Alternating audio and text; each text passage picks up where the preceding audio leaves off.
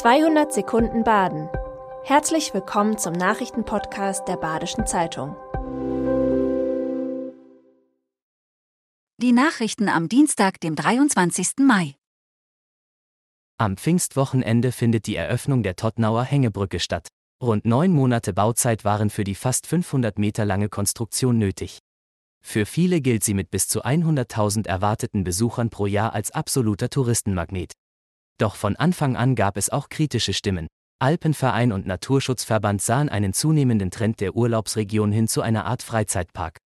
Zudem wurden zu starke Eingriffe in die Natur bemängelt. Gebaut wurde die Brücke trotzdem. Als letztes Problem gilt nun die Parkplatzsituation. Parkmöglichkeiten können an guten Tagen knapp werden. Daher rät der Betreiber zur Anreise mit dem ÖPNV oder ganz klassisch per Wanderung. Die Landesstraße 156 zwischen Neustadt und Lenzkirch ist auf unabsehbare Zeit voll gesperrt. Die Fahrbahn ist nach dem Unwetter am Sonntagabend unterhöhlt und unpassierbar. Wie lange noch, ist unklar. Der Verkehr wird derweil umgeleitet. Fachleute werden auch die oberhalb der Landesstraße gelegene ehemalige Mülldeponie des Landkreises Schaden begutachten. Möglicherweise hat die Standfestigkeit des momentan renaturierten Müllbergs Schaden genommen. Die ersten Straßenbahnen rollen über die neue Freiburger Trasse an der Waldkircher Straße. Vorerst fahren dort aber nur Test- und Schulungswagen. Doch am 14. Juni wird die Linie offiziell eröffnet. Zeitlich und finanziell ist das Vorhaben damit genau im Plan. Mit der Fertigstellung entspannt sich so auch die Verkehrslage im Freiburger Norden. Auch die Baustelle zum Ausbau des Radschnellweges FR3 an der Friedhofstraße soll am Mittwoch abgebaut werden. Dann kann der Verkehr auch entlang der neuen Haltestellen der Linie 2 Richtung Hornusstraße wieder flüssig laufen. Nach dem Feuerschluckunfall von Zirkuschef Marvin Weisheit sind die Vorstellungen in Bonndorf abgesagt worden. Der Zirkus bangt nun um seine Existenz. Dem Zirkuschef geht es aber mittlerweile besser. Er wird aktuell nicht mehr auf der Intensivstation behandelt, seine Entlassung ist aber immer noch offen.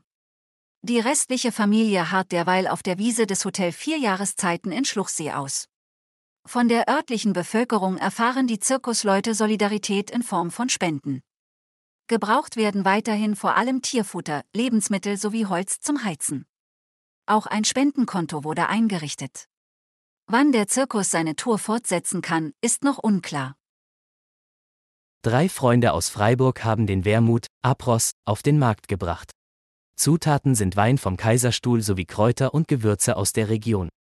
Gebrannt wird die Spirituose im Elstal, getrunken aber auf der ganzen Welt. Bis nach Singapur konnte das Trio ihren Wermut schon verkaufen. Den Aperitif gibt es in drei Varianten, wobei sich das Rezept von Jahrgang zu Jahrgang ändert.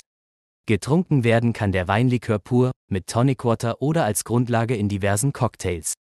In Südbaden bekommt man den Wermut neben der Gastronomie mittlerweile auch im regionalen Einzelhandel.